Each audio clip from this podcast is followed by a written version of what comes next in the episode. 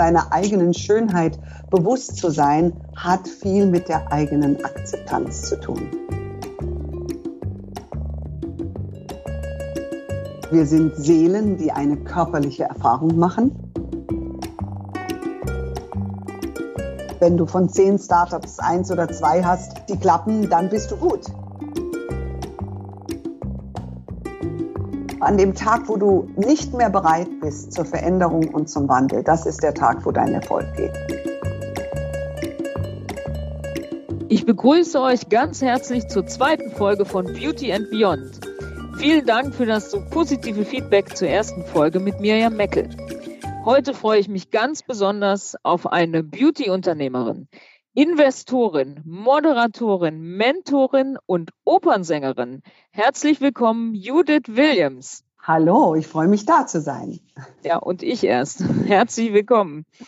Liebe Judith, was viele vielleicht gar nicht wissen, ist, dass du in Köln Operngesang studiert hast. Woher kam diese Liebe zum Gesang oder auch wie, wie hast du eigentlich deine schöne Stimme entdeckt? Also das war bei mir eigentlich vorprogrammiert, weil mein Vater war Opernsänger. Und deswegen sind meine Eltern nach Deutschland gekommen und bei uns zu Hause waren immer nur Sänger zu Gast oder Musiker. Ich kannte also nichts anderes und dachte, okay, man wird halt Sänger und habe natürlich alle Bassarien meines Vaters mitgelernt und war, glaube ich, das einzige Kind, das die ganze Zauberflöte, aber nur die Basspartie des Sarastro auswendig konnte, was ein super Partygag für meine Eltern war, als ich fünf oder sechs Jahre alt war in ihrer Studentenbude. Und das fanden die ganz super und ich fand das natürlich auch ganz toll. Also ich bin in einem künstlerischen Haushalt groß geworden. So ja, da lag das quasi ganz nah, ja. Ganz nah, und, ja. Und hast du das genossen, auf der Bühne zu stehen, das Publikum, der Auftritt? Ja, es hat mich, muss ich sagen, immer wieder auf ganz wunderbare Art und Weise berührt, weil mein Vater immer sagte, wenn du eine Stimme hast, das ist ein Geschenk. In erster Linie für die anderen. Und deine Verantwortung ist es, sie so zu machen, dass alles, was du ausstrahlst, in der Stimme, in der Energie, was du bereit bist zu geben, dass das andere Menschen erfüllt und sie glücklicher aus dem Theater nach Hause gehen, als sie hinkamen. Und das, wenn man so denkt, in jedem Bereich des Lebens, dann kann das sehr erfüllend sein. Das hat mir viel Freude gemacht, stimmt. Dann ist das wie ein Geschenk. An, ja, an. das war, das war ein. Geschenk. Ja. Einfach zu singen, ja. Das stimmt. Also das ist absolut richtig. Wenn du Menschen kennenlernst, wie mhm. wichtig ist dann eine, eine schöne Stimme? Also ich bin relativ stimmeaffin, muss ich sagen. Also wenn jemand so eine Piepsstimme hat, habe ich wirklich ein Problem, lange zuzuhören, weil ich dann Kopfweh bekomme. Und ich habe mal an einem Seminar teilgenommen, wo eine Frau uns als Frauen, sage ich mal, beigebracht hat, in unsere Stimme zu kommen. Sie sagte, die meisten Frauenstimmen sind viel tiefer, als die Frauen selber glauben. Aber wir sind gewohnt, in so eine kleine kindliche Stimme hineinzukommen, damit uns keiner was tut und wir auch keine Gefahr für uns selbst und auch nicht für die anderen sind. Und vielleicht mit dem Erlebnis, und mein Vater war Bassist, ich liebe tiefe Stimmen bei Männern sowie bei Frauen. Frauen. Charakterstimmen. Das kann ich nachvollziehen. Das hat dann sowas Sonoriges. Ne? Und das ist, da sind wir auch gleich beim Thema Schönheit, denn Stimme hat ja. ja auch was mit Schönheit zu tun. Wenn du an Schönheit denkst, wie definierst du für dich persönlich Schönheit? Wann ist ein Mensch schön? Ein Mann und eine Frau? Was sind so die Merkmale, wo es so tick macht? Also es gäbe da sicherlich tausende Antworten drauf und diese Golden Ratio, sage ich mal, der Gleichmäßigkeit etc., die man mit dem Millimetermaß da anlegt. Aber für mich ist Schönheit wirklich eine innere Sache. Das hört sich jetzt erstmal komisch an, wenn jemand im Beauty-Business ist und sagt, Schönheit ist eine innere Sache. Aber das war sie für mich immer, vor dem Business und auch heute weil ich bin ein sehr energetischer Mensch. Ich glaube, wir sind, und ich will nicht zu esoterisch klingen, aber ich glaube, wir sind Seelen, die eine körperliche Erfahrung machen. Und da ist Schönheit, die Energie, die Liebe, die Ausstrahlung, all das, was dazugehört. Und ich bin sehr glücklich über diese Bewegung der Diversity. Und der Diversity ist ja nicht nur Gender, Diversity ist ja alles. Und darin liegt die Schönheit jedes Einzelnen. Ich glaube aber, seiner eigenen Schönheit bewusst zu sein, hat viel mit der eigenen Akzeptanz zu tun. Und das ist eine Arbeit, die wir Menschen machen bis ans Ende des Lebens. Also jeder von uns, glaube ich, kennt es. Du wachst morgens auf und denkst, oh, ich bin so unperfekt, imperfekt und ihr könnt doch noch. Und, oh. und so streben wir immer nach dem Perfekten, anstatt einfach zu sein und zu sagen, wo möchte ich noch wachsen und wo möchte ich meine Fülle noch stärker ausleben. Und wenn man mit sich im Reinen ist, dann ist man ja meistens auch schöner. Oder strahlt mehr aus auch. Definitiv, absolut. Wenn man sich akzeptiert hat, ja. Und wer sagt denn, dass eine krumme Nase nicht schön ist? Ich finde zum Beispiel, was weiß ich, an, an viele Griechen denke. Ich, hatte meinen Freund, der hatte eine riesige Nase. Ich fand die sehr schick, ja. Und ich finde, das ist immer im Auge des Betrachters. Und man liebt ja auch das Imperfekte. Da liegt sehr viel Schönheit drin verborgen. Das entlastet ja auch ein bisschen, ne? Das ja. ja auch für einen selbst. Ja, wenn man nur mit so ultraschönen Menschen zusammen wäre, dann kommt ja. man ja noch viel stärker unter Druck vielleicht. Insofern, ja. die Imperfektion hat ja auch was, äh, ja, ein bisschen mehr Lässigkeit auch in das Thema Schönheit. Ja. Absolut. Aber dein gutes Aussehen, war das in deiner Karriere, in deinen vielen Karrieren, kann man ja sagen, war das eher von Vorteil, also eher ein Booster oder war das manchmal vielleicht auch hinderlich? Ich glaube, dass ein gutes oder ich sage mal ein gepflegtes Aussehen ein Door-Opener ist, ganz sicher weil es sehr viel positiver rüberkommt und alles, was man damit assoziiert und kulturell gelernt hat, das ist einfach ein Door-Opener. Aber als Frau kann es auch Hindernisse haben, weil du wirst sehr unterschätzt. Man glaubt, man ist mehr an seinem Lippenstift interessiert als an der politischen Entwicklung oder am Business. Du wirst doch stark, äh, ist mir schon häufig passiert, so ein bisschen, aber das ist gelernt. Man darf den Leuten gar nicht böse sein. Das ist eine, eine kulturelle Sache einfach, in eine gewisse Schublade gesteckt. Und da musst du immer wieder rauskommen und immer wieder sagen, hallo, ich würde aber doch ganz gerne mitreden. Meine Meinung ist und dürfte ich beitragen und äh, ich könnte aber noch und äh, habt ihr schon mal drüber nachgedacht. Also da nach vorne zu gehen, das musst du machen. Aber sicherlich ist ein gepflegtes Aussehen ein Door-Opener. Schönheit kann manchmal hinderlich sein, weil du sehr stark unterschätzt wirst. Hm. Du hast ja auch mal in einer NDR-Talkshow gesagt, Du möchtest nicht, dass die Managerinnen in Grau und Schwarz rumlaufen, also in diesem männlich orientierten Business-Look, sondern du hast gesagt, Mensch, die sollen sich pink anziehen und bunt anziehen und zu ihrer Weiblichkeit auch stehen. Ja, genau, weil ich habe Jahre damit verbracht, im Flieger zu sitzen. Wenn du morgens einsteigst, bist du meistens ohnehin die einzige Frau in der Business Class und alle Männer sind in schwarz, dunkelblau. Es ist wie eine Trauerveranstaltung und sehen wahnsinnig wichtig aus, ja. Je höher die Stellung, desto wichtiger und desto weniger wird gelacht teilweise. Sicherlich haben die ja wichtige Themen im Kopf etc. Aber ich habe immer gedacht, das gibt es nicht. Business hat nur eine Farbe. Und ich bin natürlich mit meinem Theaterhintergrund sicherlich ein bisschen ein bunter Vogel, vor allem wenn man die Finanzbranche, also in der Beautybranche nicht, aber in der Finanzbranche in den anderen sicherlich sehr, sehr bunt. Und deswegen finde ich, wir Frauen dürfen ruhig eine neue Akzeptanz unserer selbst zeigen und demonstrieren, auch in der Mode. Mode hat viele Farben, Lifestyle hat viele Farben, Lippenstifte haben viele Farben und sie sind alle Ausdruck unserer Freude, unserer Lebensfreude, unserer Persönlichkeit. Und ich sage mal, alles ist erlaubt. Wenn es nicht heute erlaubt ist, wann dann? Man muss natürlich immer ein bisschen überlegen, was ist an dem Tag mein Ziel? Wenn ich jetzt, sage ich mal, viel Geld einholen will und bei wem, muss ich mir überlegen, welches Kostüm ich jetzt auspacke, ja?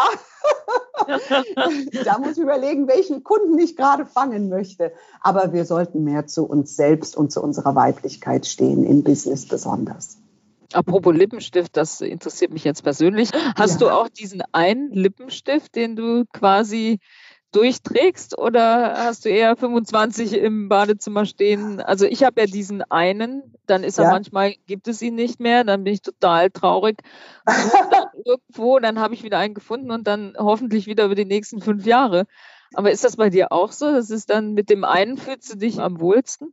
Ja, also bei mir ist es grauenvoll, weil ich könnte ein Lippenstiftmuseum eröffnen. Ich habe mir mit zwei Jahren wirklich zu äh, Weihnachten und zum Geburtstag immer das Gleiche gewünscht, Lippenstift und Nagellack mit zwei. Ja, meine Eltern waren auch so verrückt und haben mir das geschenkt. Da gibt es auch ein Bild, wo ich mir mit zwei Jahren die Fingernägel lackiere. Komisch ist, meine Mutter, die hat sich noch nie die Fingernägel lackiert, hat auch noch nie einen roten Lippenstift getragen.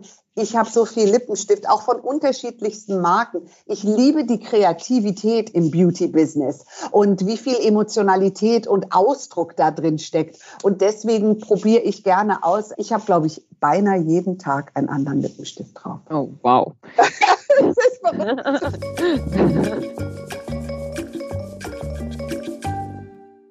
hast eigentlich, das war eigentlich klar mit zwei schon, dass du irgendwann Kosmetikunternehmerin wirst.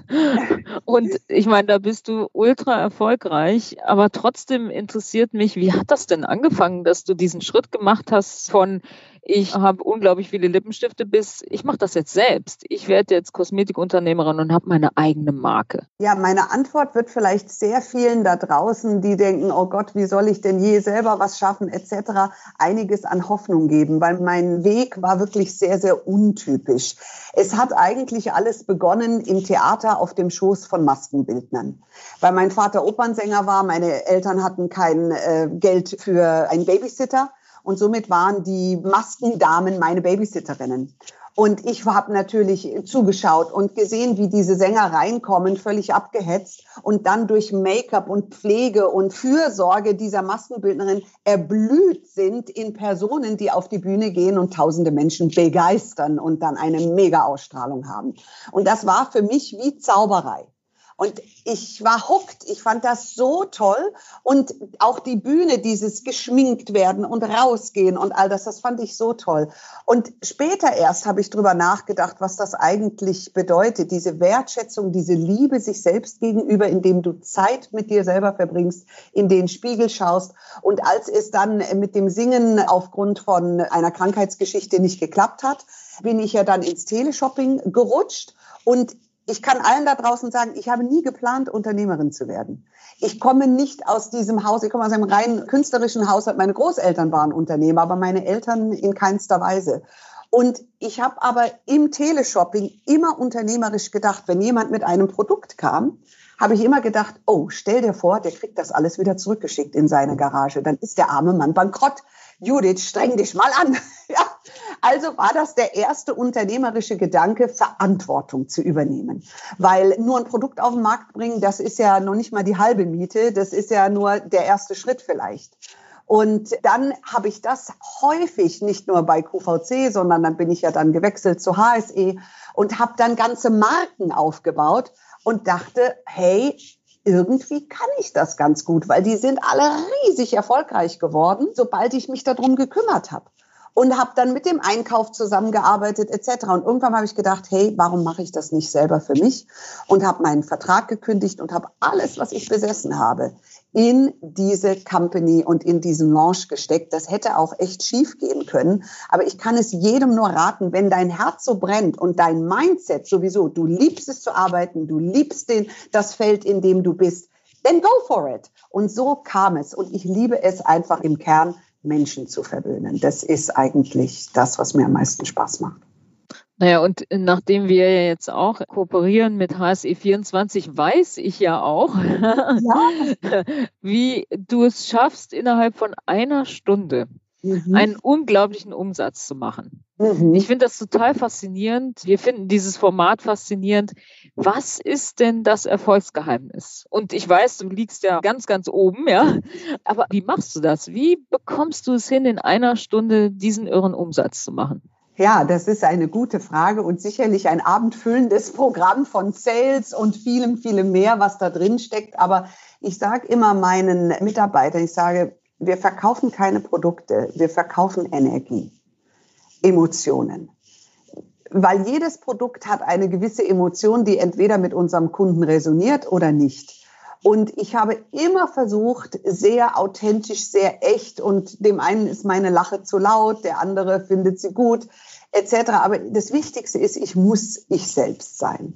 Und dann muss ich natürlich auch dem Produkt gerecht werden, aber am allermeisten muss ich meiner Kundin gerecht werden. Und mir vorstellen, was braucht sie, was wünscht sie, wer will sie in ihrem Leben sein und wie möchte sie, dass ihre Freundinnen über sie sprechen. Wo kann ich sie auf ihrem Weg, auf ihrer Journey unterstützen? Und wo können meine Produkte sie unterstützen. Und so entwickeln wir die Produkte und so versuche ich auch zu verkaufen, wirklich zu erklären und versuche das einfach so, so ein bisschen verrückt künstlerisch aufgrund von meiner Herkunft und habe mich nie versucht zu verbiegen. Das bedeutet aber nicht, dass man nicht an sich arbeitet. Ich bin ein sehr stark reflektierender Mensch und das würde ich jedem auf seiner Journey auch äh, empfehlen. Bleib immer hungrig, lies Bücher, hör dir kluge Leute an, stell dich selbst in Frage und all das. Und ich glaube, es ist dieses Gesamtkunstwerk, was da zusammenkommt. Und ich bin ein Junkie von Bewegtbild. Ich liebe Bewegtbild für den Verkauf. Und ich glaube, da geht auch die Reise hin. Mm. Und es ist, ich finde, es ist auch diese Nahbarkeit. Du hast eine unheimliche Nahbarkeit zu den Kunden und Kundinnen und das kommt einfach super rüber. Und man hat Lust, dir zuzuschauen. Ah, das freut mich. Ja, und am Ende zahlt sich das aus im Produktverkauf, ja. Aber ich weiß auch, du legst viel Wert auf die Produktqualität. Mhm, mh. Und in deinem Labor in Innsbruck äh, ja. entwickelst du viele neue Produkte. Wie kommst du auf diese Innovation? Wie kommst du auf die neuen Linien? Wie kommst du auf diese Ideen? Also wir haben ein sehr großes Team, natürlich von Pharmazeuten, auch mit Universitäten kooperieren wir sehr stark. Und ähm, ich liebe Kosmetik, die Natur und Wissenschaft vereint. Das ist eigentlich das, was wir im Kern sind. Und wir kommen darauf, wir schauen uns die Trends natürlich an. Aber ich frage auch die Wissenschaftler. Ich sage, wenn ihr jetzt kein Marketingkonzept habt und etwas auch noch gar nicht bekannt ist, also Hyaluronsäure kann man ja immer rausbringen, weil das kennt ja auch jeder. Und der Kunde greift da sicherlich leicht zu. Aber ich möchte es immer verbinden mit etwas, wo die Wissenschaftler sagen, das finde ich ganz toll, aber die Story ist zu schwierig zu erklären. Deswegen hat keiner den Wirkstoff genommen. Und solche Sachen sind natürlich für Teleshopping oder sobald du Bewegtbild hast, kannst du das dem Kunden natürlich super erklären. Und so suchen wir nach spannenden Geschichten, die eben Natur und Wissenschaft vereinen. Meine Firma, die ist jetzt 20 Jahre alt. Wir haben eigentlich damals mit Biokosmetik und fertigen heute immer noch sehr viel naturzertifizierte Kosmetik. Wir haben ja nicht nur meine Marke in der Fertigung, sondern viele, viele andere auch. Und so folgen wir diesen Trends mit dem gesamten Team, ja. Mhm. Wo siehst du die kommenden Trends in der Kosmetik? Was ist für dich so wichtig jetzt? Also ich glaube, so wie wir alle, Nachhaltigkeit ist ein ganz großes Thema. Die Solids finde ich extrem spannend. Natürlich Organic, auch wenn es immer noch sehr viel, sagen wir mal, im Greenwashing-Bereich dazwischen gibt. Aber es ist dem Kunden schon wichtig zu wissen, wo kommt es her, was macht es und wie ist das Gesamtkonzept. Das sind, glaube ich, große Themen. Und dann gibt es natürlich große Trends von Wirkstoffen, ja. Was ist für dich so der Wirkstoff, wo du sagst, auf den sollte keine verzichten? Also ich glaube, unser großes Hanfthema ist noch nicht am Ende. Ich glaube, äh, dass in Nahrungsergänzungen einiges kommen wird. Ich befasse mich ja ganz stark mit, äh, wie bleibt man schlank. Ja, das ist jetzt kein Wirkstoff in der Kosmetik, aber Glucomanan ist etwas, was ja den Hunger dämpftigt. Da haben wir ein tolles Produkt auf den Markt gebracht, was also total durch die Decke gegangen ist, noch viel mehr als ich gedacht habe. Und ich glaube, dass dieses Gewichtsmanagement mit diesem vielen Sitzen, was wir alle hinter uns haben, nach wie vor auch eines der größten Trends sein wird, ja. Hm, das glaube ich auch, ja. Das Sitzen, das ist äh, tödlich. Das, töd, ich hoffe nicht tödlich, aber auf jeden Fall nicht gut. Ja. ja Hat Corona eigentlich etwas geändert an deinem Sortiment? Also verkauft sich irgendetwas besonders gut oder nicht mehr so gut? Also wo wir schon merken, dass wir Frauen uns nicht mehr so stark schminken. Also die dekorative ist, glaube ich, aber im gesamten kosmetischen Bereich etwas sanfter geworden. Die Pflegende ist stark gewachsen. Ja, man merkt, die Menschen haben mehr Zeit, sich zu kümmern und sie sind sich das auch wert. Und irgendwo musst du ja das, was dir emotional fehlt, dieses nach draußen gehen, andere Menschen sehen, irgendwo musst du ja emotional dafür aufkommen. Und ich glaube, das wird auch viel in die Pflege. Ich sehe es ja an mir. Ich verbringe einfach mehr Zeit im Badezimmer, weil ich mehr Zeit dazu habe. Du kannst halt nicht in die Stadt gehen, sondern sagst, ich nehme ein Bad. Absolut, ja. So ist es. Und ähm, also da merkt man schon einen Unterschied. Und natürlich äh, durch die Masken, dein Lippenstift verschmiert. Aber ich trage zu Hause immer Lippenstift, ob jemand da ist oder nicht, ehrlich gesagt. Das tue ich auch. Absolut, ja. Konsum bei mir persönlich ist ho sehr hoch. Ja, meiner auch, ja.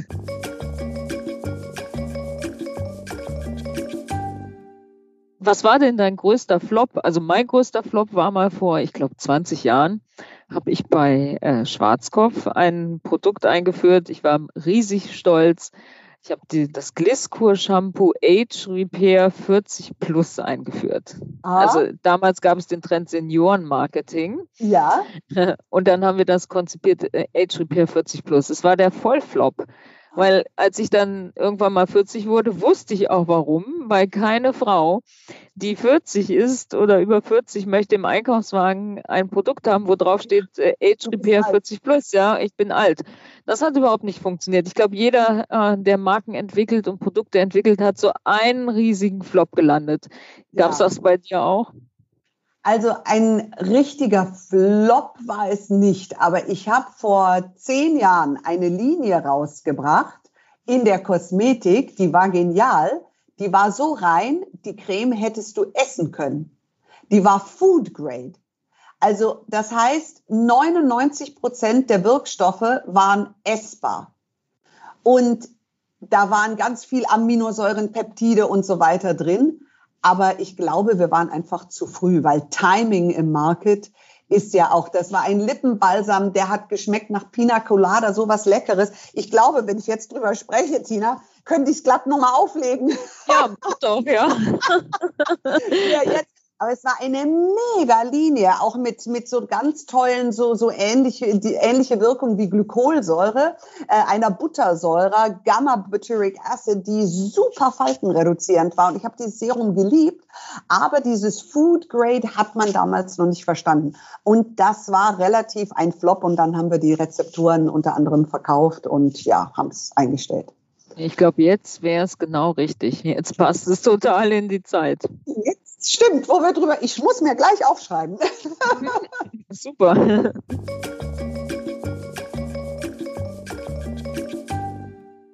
Wie schwer ist das eigentlich für dein Team, mit dir als so prominente Chefin zusammenzuarbeiten? Und, und wie würdest du deinen Führungsstil bezeichnen?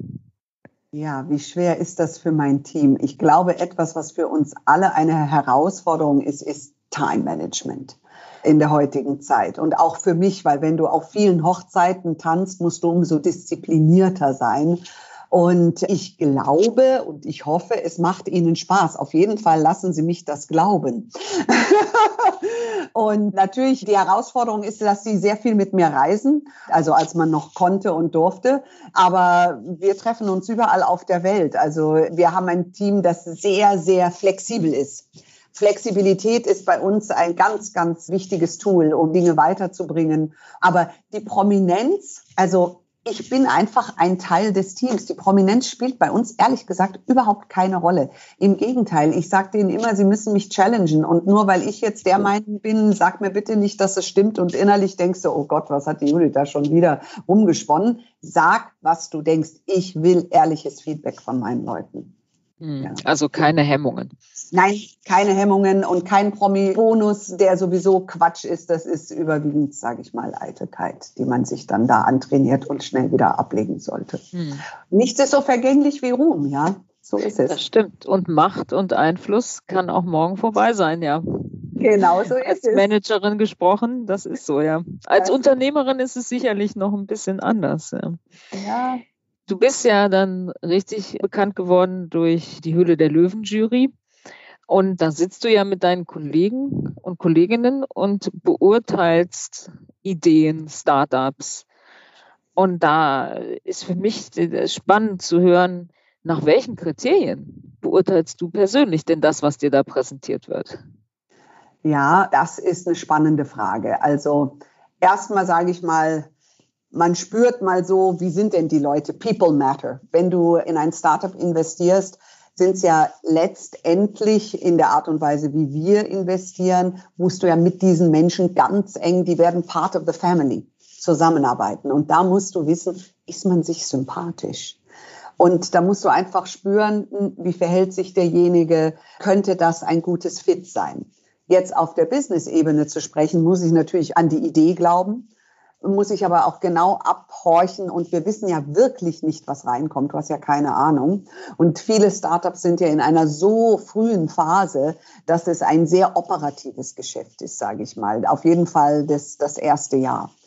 Und da musst du absolut wissen, was können die Gründer, was können die nicht und wo muss ich mit meinem Team sofort einspringen. Was wir machen in der Start Now, das ist die Company, mit der ich investiere. Wir versuchen wirklich maßgeschneiderte Konzepte für jedes Gründerpaar oder für jeden Gründer und jedes Business zu finden. Und das klappt recht gut. Deswegen machen wir nicht sehr, sehr viele, aber wenn wir ein Startup begleiten, dann haben wir eine extrem gute Trefferquote. Siehe Bitterliebe zum Beispiel oder jetzt Little Lunch, mit denen wir beiden einen Exit gemacht haben. Bei Bitterliebe sind wir noch drin geblieben. Aber du musst äh, schon spüren, wenn du investierst, wer sind die Leute? Und Gründer müssen ja auch fragen, was ist ihre eigene Kompetenz und welche Kompetenz müssen sich noch dazu holen? Und das denke ich so ein bisschen durch. Und dann entscheide ich viel aus dem Bauch heraus, wenn all das zusammengekommen ist. Intuition spielt eine große Rolle. Nicht nur Analytik. Bekommt ja. ihr eigentlich zu den Präsentationen auch so ein Paper Deck mit allen? Also ja. ihr, ihr seht das so, wie es kommt? Ja. Weil dann ist, ist, es ja gar nicht so einfach, ne, das äh, abzuschätzen, ja. Absolut. Also Tina, ich wünschte, ich bekäme ein Paper Deck, ja. weil es ist ja auch oft so, dass solche Pitches zwei Stunden dauern. Und ihr seht dann, sage ich mal, zehn mhm. Minuten zusammengeschnitten. Und wie oft ich dann Nachrichten kriege, warum habt ihr das nicht gefragt? Das haben wir gefragt, das ist nur nicht reingeschnitten worden. Ah. Und dann versteht man nachher irgendwie nicht, ah, warum hat ihr jetzt nicht investiert? Aber da war dann halt irgendetwas und man darf nicht vergessen, wir investieren wirklich unser eigenes Geld. Und jeder weiß im Startup-Bereich, also deine Trefferquote, wenn du von zehn Startups eins oder zwei hast, die klappen, dann bist du gut. Ja. ja, absolut. Ich meine, auch die Flop-Rate bei neuen Produkten geht eher Richtung 70, 80 Prozent. Und bei Startups ist es ja noch eigentlich noch viel höher, wenn man ehrlich ist. Ja. Genau. Und nur weil die Idee gut ist, heißt es nicht, dass das Product im Market besteht. Es ist noch ein langer Weg von der Idee bis zur Vermarktung und dann bis zum Erfolg. Ja. ja. Und habt ihr in den zwei Stunden mal Pausen und unterhaltet euch dann? Darüber und bettelt ihr euch auch? Wer investiert? Äh, ja, also Pausen haben wir keine, aber also der Ralf und ich, wir betteln ja oft. Ja, wir haben so ein bisschen die gleiche Spürnase, obwohl er hat in eine Klobürste investiert. Da sage ich, Ralf, also so weit geht meine Leidenschaft für Geld nicht. Klobürste ist nicht so mein Ding. vielleicht eher das Spray für danach. Das wäre vielleicht dann doch eher was. Aber wir betteln uns, uns schon einiges und es ist eher Taktik, wenn du da sitzt, weil ich kann dir genau sagen, welches Startup dann welcher Löwe möchte, ja, weil du es dann irgendwann mal weißt. Und wenn du es auch willst, dann musst du überlegen, okay, zeige ich jetzt mein Interesse oder tue ich mal völlig gelangweilt und lasse dir mal den Vortritt und greife dann zu. Also es ist schon ein Löwenkäfig, sage ich mal. Es ist nicht ganz einfach. Es ist viel psychologische Taktiererei. Und wenn einer der Löwen was anderes behauptet, stimmt nicht. Jeder überlegt nur, wie kriege ich den Deal.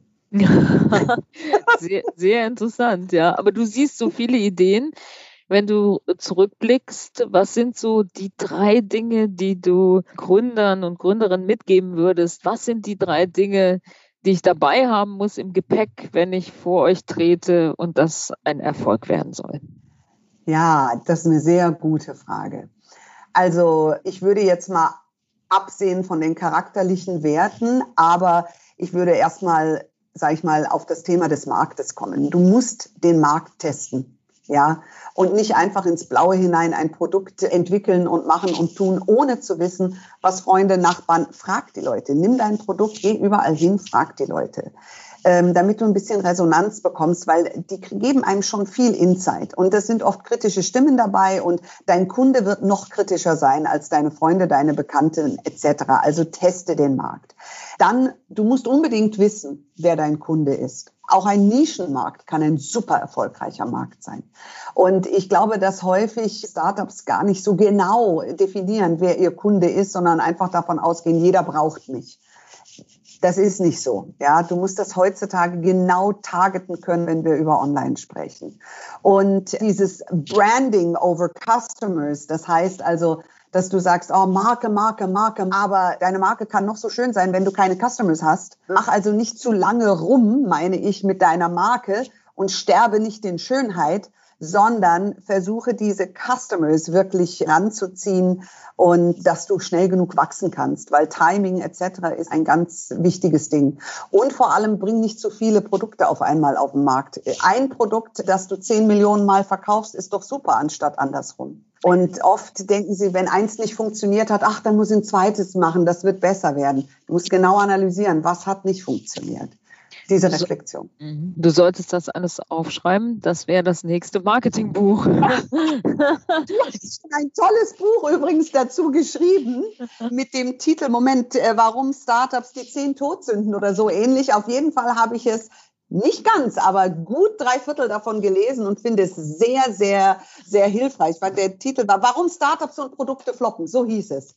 Ja, das nächste können wir zusammenschreiben, weil du hast genauso gute äh, Tipps und Erkenntnisse aus dein, deinen Tätigkeiten. Kannst du dich eigentlich beraten bei deinen Investments? Nee, kannst du nicht, ne? Das ist quasi in der Sendung zuschlagen oder nicht. Äh, da kannst du nicht äh, irgendwie noch jemand anrufen und sagen, hey, kleine Marktforschung machen. Das ja, leider nicht. Ich kann fragen, könnten wir da mal, das wäre super, ja, würde ich auch wahnsinnig gern machen. Aber nee, können wir nicht. Du sitzt da und musst für dich selber entscheiden. Das ist, glaube ich, auch der, der Reiz in der Sendung, ja. Und manchmal gewinnst du, manchmal verlierst du es genauso wie im Leben. Ne? Was war dein erfolgreichstes Investment? Also wir sind mega stolz. In der Kürze der Zeit ist Bitter Liebe der erfolgreichste Exit von allen Staffeln Höhle der Löwen gewesen. Und da bin ich natürlich mit meinem Team extrem stolz drauf, dass wir das äh, geschafft haben. Wenn man nur das Jahr betrachtet, ist ja erst ein Jahr Investment gewesen. Die haben wir in einem Jahr extrem nach vorne gebracht. Und das war ein super Fit zwischen denen und uns.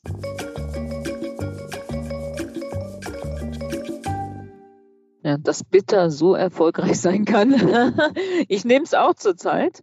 Ja. Ja, und äh, ich finde, wenn man es nimmt, hat man sofort das Gefühl, man hat etwas wahnsinnig Gesundes getan. Ja, genau, genau, das ist so. Und geht dein Süßhunger auch weg davon? Ja, ich nehme das meistens nach dem Essen, bevor die Lust auf das Süße kommt. Weil ich bin auch so, ich liebe Nachtisch, ne, Dessert. Ja. Könnte ich für sterben. Aber dann nehme ich es einfach vorher. Und Super. dann, dann ist das okay. Dann habe ich das Gefühl, das brauche ich jetzt nicht. Ja. Und ich habe eben dieses Gefühl, ich tue mir was Gutes, denn man weiß ja, bitter ist sehr gesund. Eben. Und das ist eigentlich ein super Tipp, es vorher zu nehmen, weil du trickst ja deine Geschmacksnerven und deinen Körper aus. Ja, sehr gut. Ja. Hätte ich auch mal kommen sollen, ja. es gibt so wenig Gründerinnen. Mhm. Immer noch zu wenig. Woran liegt das? Ach, ich glaube, das hat sehr, sehr viele Gründe auch in unserer Kultur. Fangen wir an mit dem Wort Macht und Frau. Passt das zusammen? Das ist abendfüllend. Ja, mhm. wenn man sich überlegt, wie mächtig dürfen wir Frauen eigentlich sein, bis wir dann irgendwann mal automatisch, egal ob wir sind oder nicht, unsympathisch werden. Die Rolle der Frau ist leider immer noch in den Kinderschuhen. Und die Vereinbarkeit zwischen Beruf oder allein Gründertum, eine eigene Firma zu haben und Familie. Es ist so schwierig, außer du hast Oma und Opa oder du hast das Geld, jemanden anzustellen, der dann die Nanny ist und dann musst du dir noch vorhalten lassen, oh, die lässt ja die Kinder von der Nanny erziehen. Also wie viel Tränen ich da vergossen habe mit dem Gedanken, bin ich eine gute oder eine schlechte Mutter, weil ich meinen Weg gehe, das würde ich gerne vielen, vielen, vielen Frauen ersparen. Und ihnen einfach sagen, du, du kannst also eine wunderbare Frau sein, du musst nicht Mutter sein, um Frau zu sein. Also diese ganze Rolle, da ist so viel Bias drin, ja, Unehrlichkeit und wo wir Frauen noch zu stark vom gesamten kulturellen Denken unterdrückt werden. Und das sage ich ganz öffentlich, allein wenn man sich in der Politik anschaut. Es gibt immer noch Parteien, die keine Frauenquote zulassen. Und das Denken da, es muss vorwärts gehen. Aber ich glaube, dass wir eine große Chance haben in der Digitalisierung, weil genau das, was wir Frauen können, gefragt wird. Und die Businesswelt wird anders. Es ist so viel Change in der Arbeitswelt. Das ist eine große Chance. Ich glaube, die Frauen sind mit den Problemen einfach überfordert.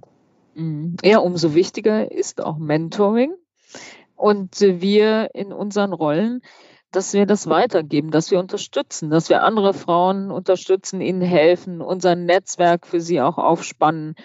Und da haben wir, glaube ich, auch eine Riesenchance. Aber wir müssen es auch machen. Wir müssen es machen, aber das bewundere ich sehr bei euch, bei, bei Douglas. Also ihr habt das schon wirklich verinnerlicht, äh, äh, sieht man. Und ihr habt so viele tolle Frauen in Führungspositionen. Jetzt mag jemand vielleicht sagen, na, in der Beauty-Branche ist das einfach. Da gibt's aber andere Beauty-Branchen, sage ich mal, wo das nicht so einfach und so normal ist. Und da ist noch sehr, sehr viel Arbeit zu leisten. Und die Role Models für uns Frauen. Als ich damals mit der Firma angefangen habe, es gab keine Frau, die ich hätte fragen können. Heute kenne ich mehr, die kann ich dann mal anrufen und sagen, du, wie hast denn du das gemacht oder so. Und einen Mann, das ist was anderes, den zu fragen. Der repariert für dich, aber er empowert dich nicht. Das ist schön. Er repariert für dich auch im Haushalt, aber er empowert dich nicht. Ja, eigentlich, hier sollten wir eigentlich aufhören, aber ich habe noch ein paar Fragen. Ja, okay. Bei so viel Erfolg ja. denkst du manchmal, hm, der könnte auch mal abhanden kommen und äh, das könnte sich ändern? Das ist eine gute Frage und die beantworte ich ganz ehrlich. Natürlich denkst du schon äh, daran. Und es wäre falsch, sage ich mal, zu sagen, nee, ich bin so ein positiver Mensch, ich denke immer nur, nur vorwärts. Ich nutze aber diesen Gedanken, um zu reflektieren, um zu überlegen, die Welt ändert sich, inwiefern kann ich diesen Wandel begleiten und inwiefern kann ich in diesem Wandel ein Instrument für andere sein, um ihre Ziele besser zu erreichen. Und das unternehmerisch durchgedacht, sage ich mal, und auch in deinem persönlichen Leben, weil sich für deine Familie oder in der Partnerschaft ja auch das Leben, das Leben ist ein ständiger Wandel. Und ich glaube, an dem Tag, wo du nicht mehr bereit bist zur Veränderung und zum Wandel, das ist der Tag, wo dein Erfolg geht. Mhm. Und deswegen, wenn wir heute was beschließen, beschließen wir eigentlich schon den Wandel und das Konstrukt muss so sein, dass es adaptierbar ist. Das ist mir extrem wichtig. Aber natürlich denkst du, hey, was ist, wenn die Welt zusammenbricht? Diese Frage stellt sich ja jeder. Und meistens ist so, die Welt bricht ja nicht wirklich zusammen, sondern wir Menschen, unsere Seele etc. ist ja nur die Frage, wie verarbeitet man das eine oder andere und was fängst du damit an? Ja, meine Erfahrung ist auch, wenn sich Türen schließen, öffnen sich andere wieder. Aber es braucht manchmal ein bisschen Zeit. Das ist wunderbar gesagt. Die, und die muss man sich auch geben in einer solchen Situation.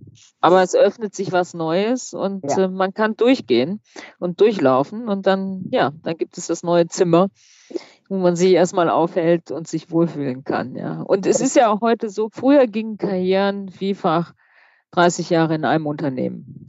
Mhm. Ich habe ja auch 17 Jahre in einem Unternehmen gearbeitet. Das ja. hat sich mit der jüngeren Generation jetzt völlig geändert. Die, ja. das, das streben die gar nicht mehr an. Die wollen eine Erfahrung machen und dann wollen sie die nächste Erfahrung machen. Auch durch die Digitalität natürlich geprägt. Und, ja. und ich finde, das muss man respektieren. Und mhm. da kann man auch viel von lernen, von dieser jungen Generation, die jetzt kommt. Ja. Das stimmt, aber das ist ein wunderbares Mindset dafür, überhaupt diese generationenübergreifenden Themen in der Company. Da hast du die 60-Jährige, da hast du die 25-Jährige, wie sprechen die eine Sprache? Das ist extrem spannend und man kann viel von den Jungen lernen. Also ich höre denen wahnsinnig gern zu. Und die sind viel weiter, als wir meistens glauben. Ne? Hm, das stimmt. Glaubst du, du bist mit 80 noch Unternehmerin oder was machst du mit 80? Also ich habe ein großes Herzensthema und das sind junge Menschen, denen zu helfen, ihre innere Stimme zu finden und auch zu finden, was ihre Bestimmung oder Berufung ist. Ich glaube überhaupt, das ist unsere Hauptaufgabe, vor allem auch für uns Frauen. Und mit 80 bin ich vielleicht noch Unternehmerin, aber ich hoffe, dass ich da schon an die jüngere Generation abgegeben habe. Aber ich werde mit 80 sicherlich mich vielleicht, wenn ich Enkelkinder habe, darum kümmern, aber immer etwas tun für diese junge Generation. Ich würde sehr gerne etwas starten und sammle da gerade Leute ein, und zwar an Schulen zu gehen. In dieses Alter, wo du 16, 17, 18 bist, wo du so wichtige Entscheidungen triffst, aber so verloren teilweise bist, weil du keine Role Models hast und wenn, dann ist es der Rapper aus, ich weiß nicht wo, ja. Aber ich möchte der Generation Hoffnung geben, weil mein Lebensweg war so crazy, dass ich einfach weiß und ich weiß das mit jeder Zelle meines Körpers, wenn du willst und du bereit bist, früh aufzustehen, deine Arbeit zu machen, dich anzustrengen, aus dir wird was, wenn du so ein Leben führen möchtest. Und da würde ich sehr gerne an Schulen gehen in Deutschland, wo soziale Schwierigkeiten sind und Speeches halten mit anderen tollen Menschen und sagen, wir nehmen uns dieser Gruppe an. Und wir sprechen mit denen und halten Diskussionen, weil wir haben zu wenig Fokus auf diese Jugend, finde ich. Mhm. Das mache ich mit 80. Und ich hoffe früher. noch, noch mit 80. Ich hoffe schon sehr viel früher. also ich würde ja wetten, du bist auch noch mit 80 Unternehmerin und machst das, was du gerade beschrieben hast, on top. auch gut, auch gut. Da bin ich ziemlich von überzeugt, ja. Kommen wir in dieses Jahr 2021. Welche Schlagzeile möchtest du über dich lesen? Boah, das habe ich mir noch nie wirklich überlegt. Aber vielleicht wirklich eine Schlagzeile, wo man sagt, Judith Williams verhalf diesem Mädchen oder sagt, hey, ich habe mich einmal mit Judith Williams unterhalten oder ihr Lebensweg irgendwas. Da gab es einen Funken und ich bin wieder auf die Spur gekommen oder bin vorwärts gegangen. Wenn es eine Schlagzeile wäre, wo jemand sagt, ich konnte in deren Leben etwas Positives bewirken. Das hört sich vielleicht verrückt an, aber das ist so was, was mich wirklich begeistert. Mhm. Das ist sozusagen schön.